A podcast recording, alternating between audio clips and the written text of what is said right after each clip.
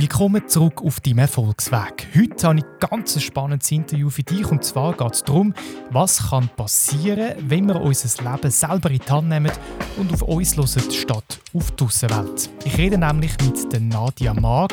Sie schafft mit Ross und hat in ihrer Arbeit Erfüllung und Glück gefunden. Kennengelernt habe ich Nadia vor zehn Jahren.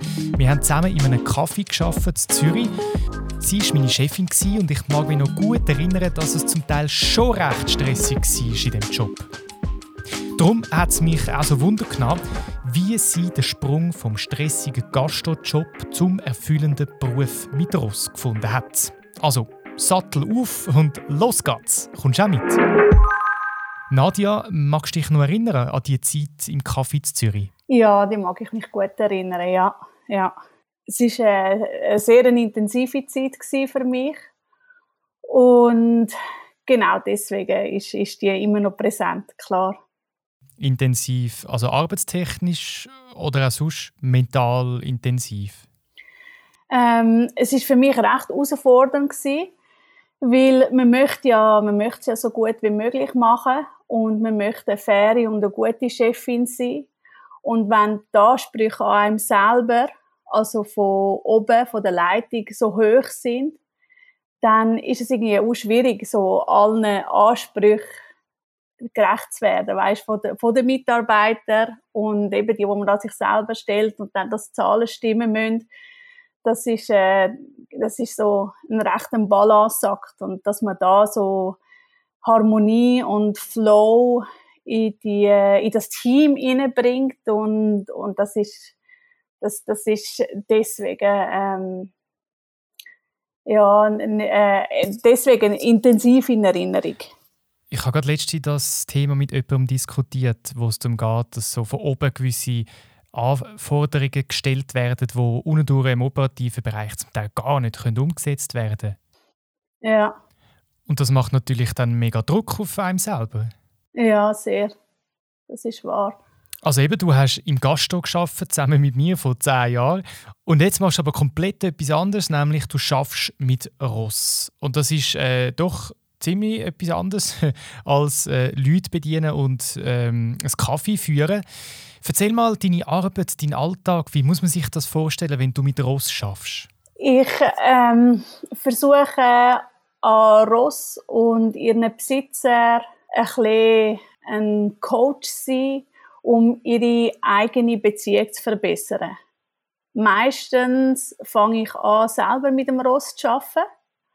Und wenn das Ross auf einem Level ist, was gut kann zuhören, was der Mensch im Fokus hat und genug innere Ruhe hat, um auch zuzulassen, dann fange ich an, den, seinen Besitzer mit ins Spiel zu bringen.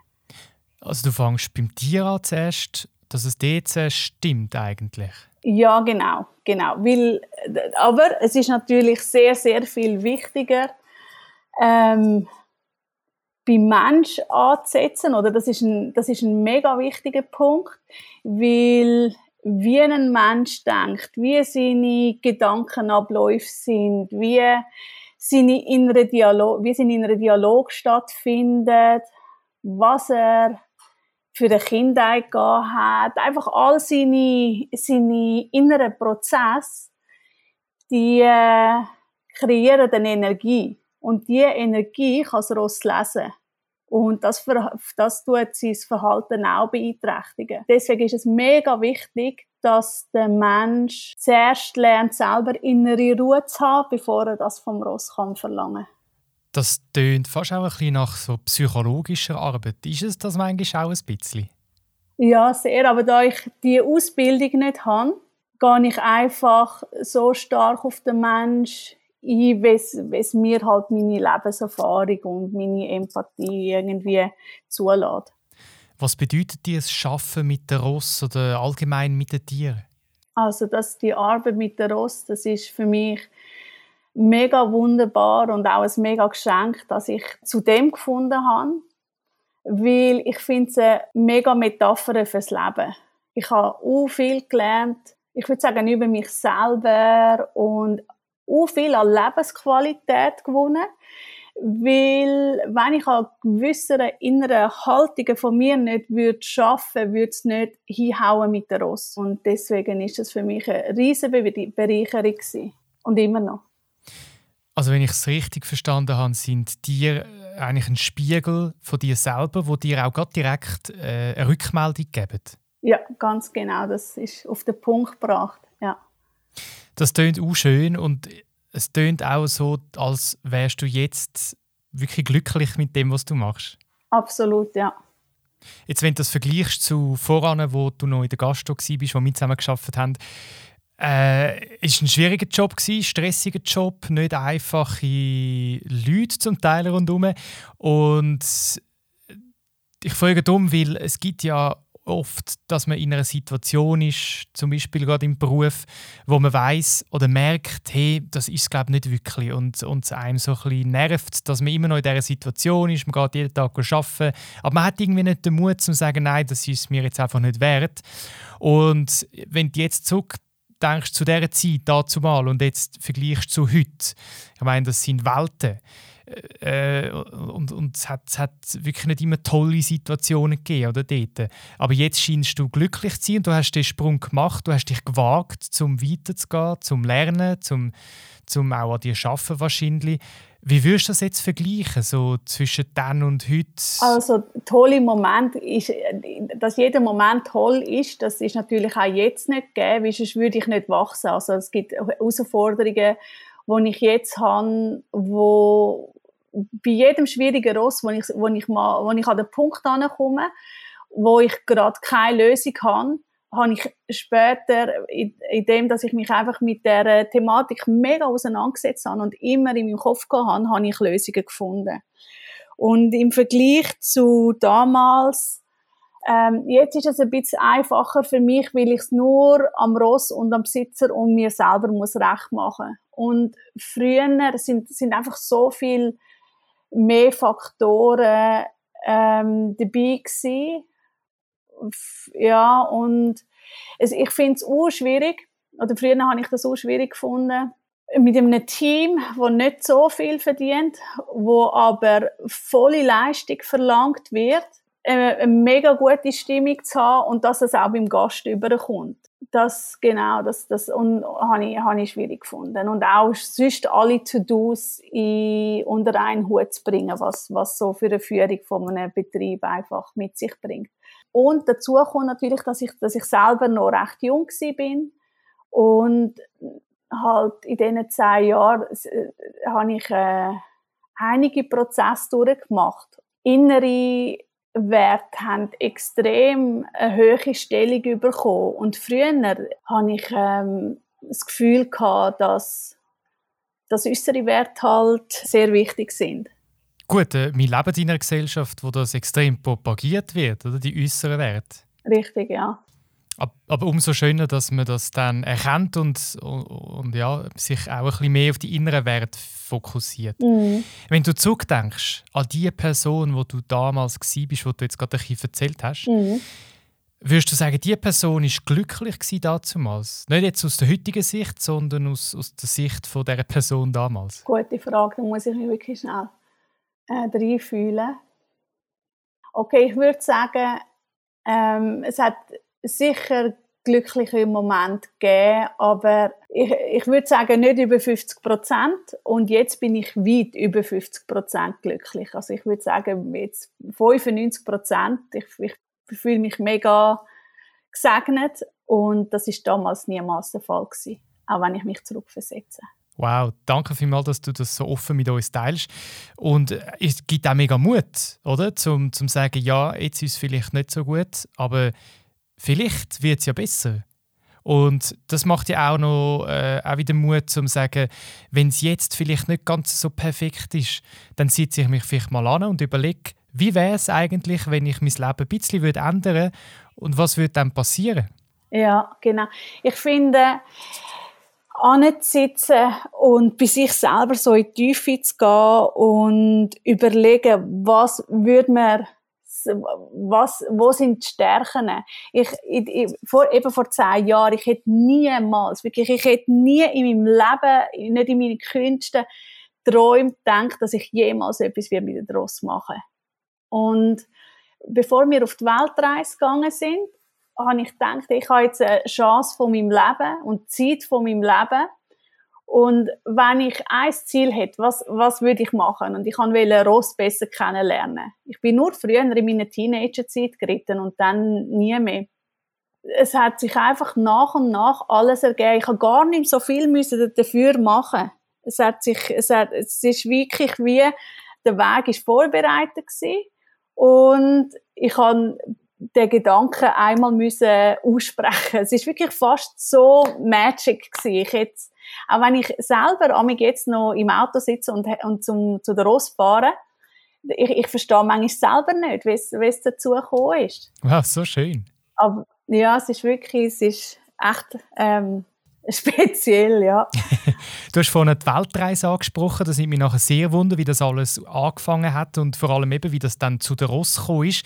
Aber mich nimmt es noch wunder, so der Moment, wo du dir das alles überlegt hast. Aha. Also weißt, magst du dich noch erinnern an den Moment, wo du dir gesagt hast, jetzt muss ich irgendetwas ändern, ich will nicht mehr so leben wie voran?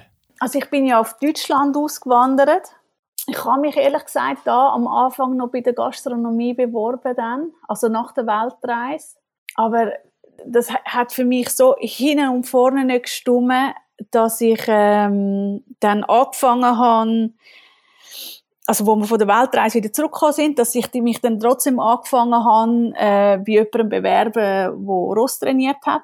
Also bei einem, der da einen Namen hat und haben dann seine sechs Spanier eingeritten und dann haben mich die Leute gefragt, ob ich sie auch privat, also die Leute sind gekommen, äh, haben Camps gemacht da, so Trainingscamps und die haben gefragt, ob ich würde einen Kurs für sie geben wo da, wo sie wohnen und das ist so ein bisschen der Startschuss gewesen. Und dann bin ich wieder heim zum Benjamin, zu meinem Mann. Ich bin eben für das drei Monate weg gewesen. Und als ich dann wieder zurück da in Deutschland bei meinem Mann bin, ähm, habe ich ein, nur einen Kurs gegeben und dann hat eigentlich das Telefon, innerhalb von der kürzesten Zeit bin ich ausbuchen gewesen. Wow, mega. Ja, das ist, ist wirklich cool gewesen und das ist ein Startschuss gewesen und dann habe ich nicht mehr viel, viel müssen machen. Also das hat eigentlich, um jetzt ja, sagen, den Mindshift können zu machen, hat es in dem Fall wirklich so einen physischen Wechsel gebraucht von der Schweiz in Deutschland. Aber eben auch die Weltreise war noch ein Thema. Gewesen. Genau, dort habe ich mir das Know-how, also so ein bisschen Basis angeeignet. So, einfach so, dass, es, dass man gerade jemand ankommt.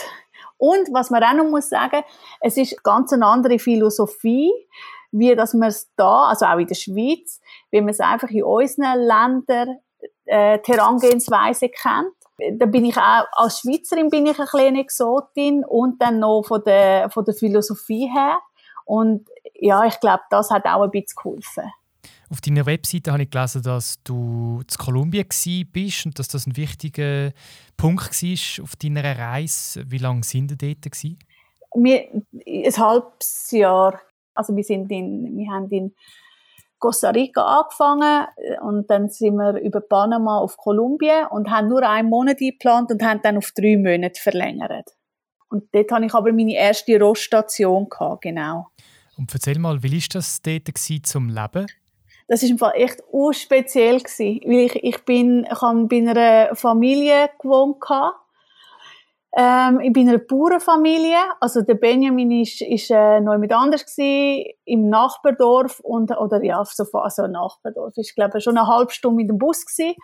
Ähm, er hat dort äh, ist, ist er am Thai-Boxen gewesen und ich bin in den Bergen bei dieser Familie gewesen und die ist wirklich mausarm gewesen. Die Familie ist gläubig gewesen, also wie die meisten Leute denke ich in Kolumbien, aber die haben die haben so einen harmonischen Umgang miteinander und die sind, die sind wirklich reich im Herz gewesen. Das ist, das ist total übergekommen, dass die reich im Herz gewesen sind. Wir haben, die haben kein warmes Wasser gehabt, sie haben mit Holz geführt. Für mich ist das natürlich ein, ein Erlebnis gewesen, weil ich habe für die Kinder am Morgen den Morgen gemacht, was auch ganz anders ist als bei uns. Ähm, ich habe für die Kinder am Morgen den Morgen gemacht, dass Mami hat können arbeiten und ein bisschen Geld verdienen Oh. Und, ja. Wie, wie, muss man sich das vorstellen? Also, was heißt jetzt morgen ist ganz anders gewesen? Sie haben, ähm, so eine Art Schoki mit, mit äh, Wasser und viel, viel Zucker. Und ähm, dann hat es Reis und Eier gegeben. Und du hast dann also jetzt Morgen gemacht und die Mutter ist dann arbeiten? Ja, genau, genau. Und ich, ich weiß gar nicht genau, ob ich auch noch zu Mittag gemacht habe. Ich weiß auf jeden Fall mal, dass... Äh, doch, aber ich glaube nicht jedes Mal, aber manchmal habe ich jetzt Mittag gemacht, genau. Eben, und dort bist du mit der Ross in Kontakt gekommen. Hast du dort selber so gehabt oder, oder hat die Familie eins gehabt? Ja, die haben, die haben das Ross gehabt, genau. Und mit dem habe ich mich können, ich bin nämlich auch einfach ins Dorf reiten und dort ein bisschen rumgelaufen und einen Brownie essen und wieder zurückgeritten. mit dem rossen Brownie essen? Ja, genau. Das ist so gut. Ja, genau, draussen abgebunden. und das ist so wie äh, in so einem Westernfilm bin ich mir vorgekommen. gut, jetzt einfach noch einen ja, Whisky trinken. Das Ross das Transportmittel war. Wie bist du dann auf die Familie gekommen? Hast du die irgendwo voran kennengelernt oder wie, wie bist du zu denen gekommen? Ich glaube, dort, wo ich mit einem Brownie Bingo essen, äh, die, der, er, der Bauer, hat Milch gebracht an diesen Leuten. Und ich habe die, denen, die das Restaurant gehört haben, ich glaube, ich habe mit ihnen ein bisschen geschwätzt. Und äh, er hat mir dann gesagt, der Restaurantbesitzer, dass er ein Ross hat. Und dann habe ich ihn einfach angesprochen und gefragt, ob ich zu ihnen komme. einfach so, so gut. Und dann äh, hast du gar keine mitgegeben, oder wie ist es denn gegangen? Genau, dann hat er seiner Frau angerufen und gefragt, ob das in Ordnung ist. Und dann bin ich, glaube ziemlich schnell am gleichen oder am nächsten Tag gegangen. Das ist ja eine fantastische Geschichte. Äh, beim Milchbauer äh, das Ross gesehen und dann gerade äh, Köpfe mit Nägeln gemacht. Ja. Ich nehme an, die haben dich recht herzlich aufgenommen wahrscheinlich. Ja, das war wirklich mega berührend gewesen weil die Harmonie ist einfach, eben, die ist gelebt gewesen, nicht gespielt und das, das ist mir noch lange nachgegangen und ich habe mich gefragt, wie, wie das funktioniert. Aber ich glaube, ein großer Teil hat mit dem Glauben zu tun gehabt. Was hat dich die Zeit bei dieser Familie gelehrt? Sie, du hast gesagt, sie haben sehr rudimentär gelebt, eben mit, mit Holz geführt und so geheizt. Also nicht der Luxus, wie wir da kennen äh, bei uns in der Schweiz. Was hat dich die Zeit gelehrt dort? Dass die innere Wert, denke ich, die wahre Bereicherung ist. Weil eigentlich haben sie alle Grundbedürfnisse deckt. Sie haben das Dach über dem Kopf, sie haben genug zu essen gehabt und haben einfach sehr einfach gelebt. Und, und sie, sind, sie sind glücklich gewesen. Das haben wir ihnen, das haben wir eben, das haben sie gegen uns gestrahlt. Und ich denke eben, dass die inneren Werte die sind, wo, wo, an denen wo man wirklich arbeiten kann. Das ist ja in dem Fall genau das, was du nachher gemacht hast, oder? Das, der Wechsel von, vom Aussen zum Innen, dass man eben mehr auf die inneren Werte schaut, nicht auf die äußeren. Das war in dem Fall recht prägnant, gewesen, der, der Aufenthalt in Kolumbien oder eben die ganze Weltreise für dich. Ja, aber nicht, nicht unbedingt bei dieser Familie. Das ist einfach etwas, was mich berührt hat, was mir nachgegangen ist wo mega schön war zum, zum Erleben. Aber wir sind nachher auch noch bei einer anderen Familie gewesen. Ähm, also dann auch mit dem Benjamin. Die haben äh, sehr autark und sehr autark gelebt mit einer gewissen, mit einer gewissen Spiritualität, mit einem gewissen Schamanismus würde ich würde ich es nennen. Und, und sie, ich glaube, ja genau, sie haben mehr, äh, mehr so die universellen Gesetze oder Natur Naturgesetz haben sie nach denen sich orientiert und, und bei der Familie, die ich jetzt geredet habe, die sind nach dem christlichen Glauben gegangen.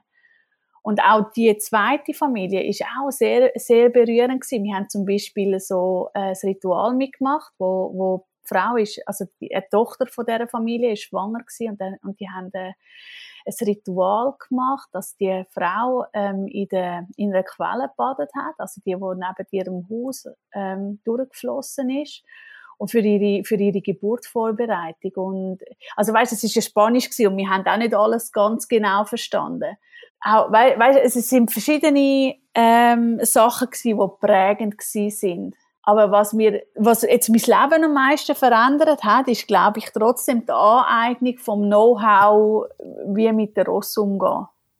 Und ich nehme an, das war wahrscheinlich nicht nur bei dieser Familie mit dem einen Ross, sondern auf dieser Reise hast du wahrscheinlich noch andere Erlebnisse mit Ross.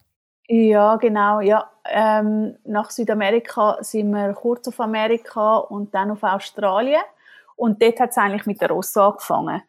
Dort äh, haben, mein Mann hat sich um ums Muay Thai äh, gekümmert und ums Surfen und ich bin dann zu einer Familie, wo mega tief im Outback gelebt hat, wo kein Handyempfang noch hatte, also kein Handyempfang hatte und das habe ich gar nicht gewusst. Also ich bin recht verschrocken, dass ich ähm, jetzt einfach drei Monate kein, kein Handyempfang mehr wird haben. Und ich hätte niemand können anrufen ich bin dann, und die haben, das ist eine Rinderfarm gewesen, und um für ihre Rinder zu treiben, haben sie auch Ross gezüchtet.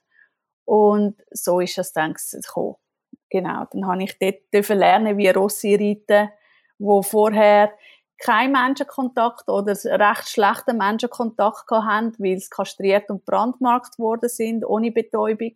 Und der Mix für mich ist schön gewesen, weil die Frau ist sehr modern und so ein bisschen nach neuen Methoden und Erkenntnissen ist sie gegangen und der Mann ist, seit Generationen sind das Cowboys und der Mix ist für mich sehr interessant gewesen. Und so ohne Handy und wahrscheinlich auch ohne Fernsehen, ist es nie langweilig geworden? Nein, nein, bei weitem nicht. Gar nicht. Wenn, ich, wenn ich zurückdenke, in der Nacht, es hat auch keine Außenbeleuchtung, wenn es keine, also sie haben natürlich Skiwerfer gehabt, aber meistens, wenn ich ins Bett gegangen bin, hat es keine Skiwerfer mehr gehabt. Und der, es ist der Sternenhimmel, das ist so, so krass gewesen. So, so mächtig irgendwie. Und man hat sich echt, äh, einfach nicht können satt schauen. Und man hat sich auch schnell daran gewöhnt, kein, kein Handyempfang zu haben. Also deswegen, demzufolge haben wir nie ein Handy dabei gehabt. Und es, es ist super gewesen. Wirklich super, super. Ich wünschte mir auch jetzt manchmal, dass wir irgendwie ein handyfreies Wochenende würden machen oder so.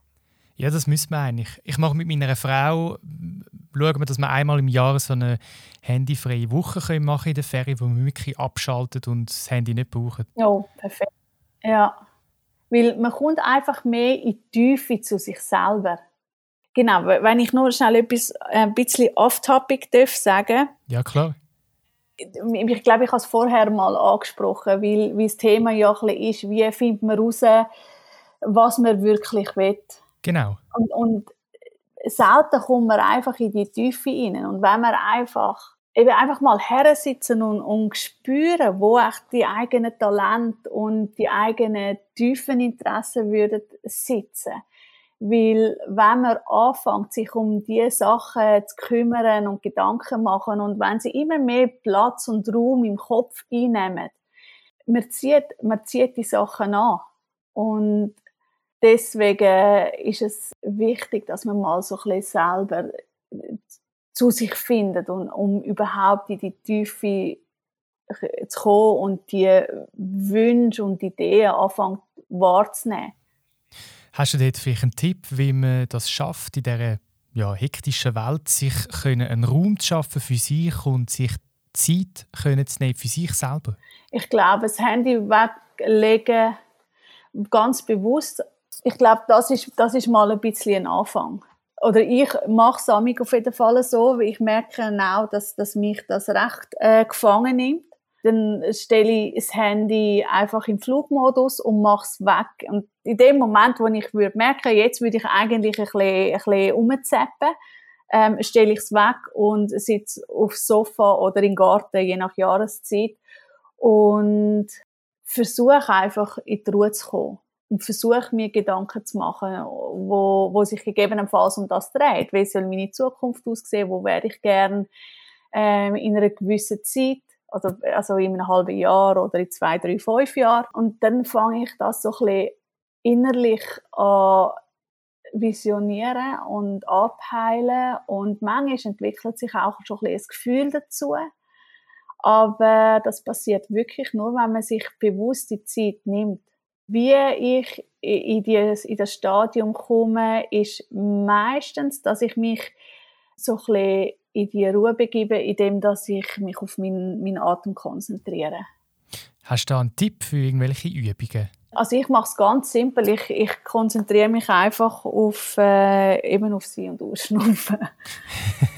ja, das klingt so simpel, aber es ist gar nicht so einfach. Man kann zum Beispiel probieren, fünfmal das zu machen, oder? Und dann nachher, jedes Mal, wenn man ausgeht, wieder, wenn irgendein Gedanke kommt, der nicht kommen sollte, dann nachher muss man halt wieder von vorne anfangen. Und ich habe das äh, in der Folge Nummer 2 mit dem Mark Heberlin bespreche das auch, das Thema mit der Atmung. Und dort geht es wirklich darum, dass du kannst wandern zum Beispiel, einen Tag lang und in der Natur sein Handy abstellen.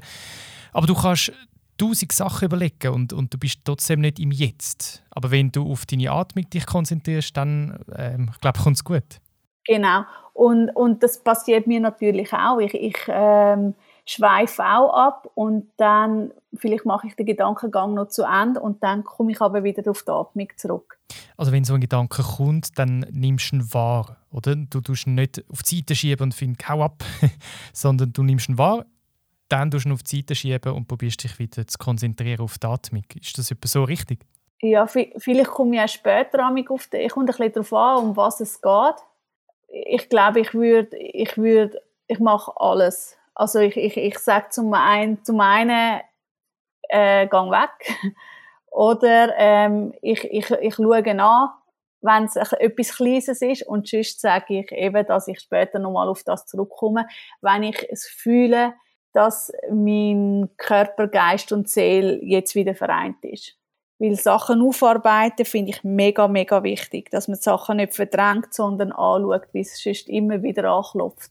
Das ist etwas extrem Wichtiges. Also eigentlich müssen wir das ja schon in der Schule lernen, um, um genau so können, äh, mit dem umzugehen und, und äh, das nicht in sich hineinfressen, was man ja immer wieder sieht. Ja. Ähm, du hast es zwar schon angesprochen, aber würdest du sagen, die Arbeit mit deinen Tieren hilft dir da? Mega, sehr, ja. Weil sonst ähm, Kommunikation mit dem Tier überhaupt nicht erfolgreich ist. Und ich finde, man muss es am Tier können vorleben. Ich finde die innere Ruhe, also es ist ja nicht nur innere Ruhe, was man braucht. Man, man braucht auch gewisse Leistungsbereitschaft und Vertrauen. Es sind verschiedene Aspekte, wo, wo, wo, ähm, wo es braucht. Aber ich finde, dass ich als Trainer das am Tier muss vorleben, bevor ich, bevor ich etwas vom Tier verlange. Genau. Und wenn es gerade zum Beispiel in die Leistung geht, dann, also ich und mein Mann, wir joggen zum Beispiel äh, 10 Kilometer. Wow. Und ja, das ist das Einzige, was wir machen.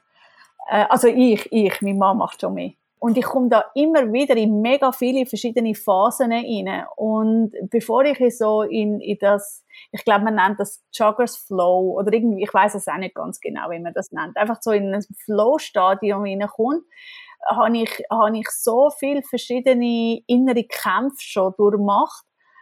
Und, aber ich, ich komme in, in die Harmonie und in den Flow rein. Und wenn ich das vom Ross verlange, finde ich das mega hilfreich, wenn man das selber ähm, auch kennt. Und generell einfach, dass, dass, dass man als Vorbild ist. Und damit ich ein Vorbild fürs Ross kann sein, genau kann ich natürlich recht an mir selber müssen schaffen, ja.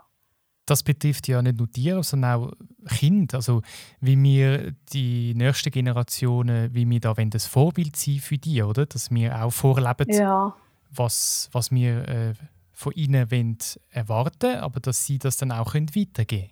Ja, genau, das ist wahr. Also ich sehe, ich vergleiche es eigentlich ehrlich gesagt sogar eins zu eins. Okay, ja, das ja. macht Sinn. Und Kinder sind in dem, äh, ja auch in dem Sinn auch sehr intuitiv, oder? Die nehmen ja, das ist wahr. zum Teil Sachen wahr, die wir äh, nicht mehr wahrnehmen.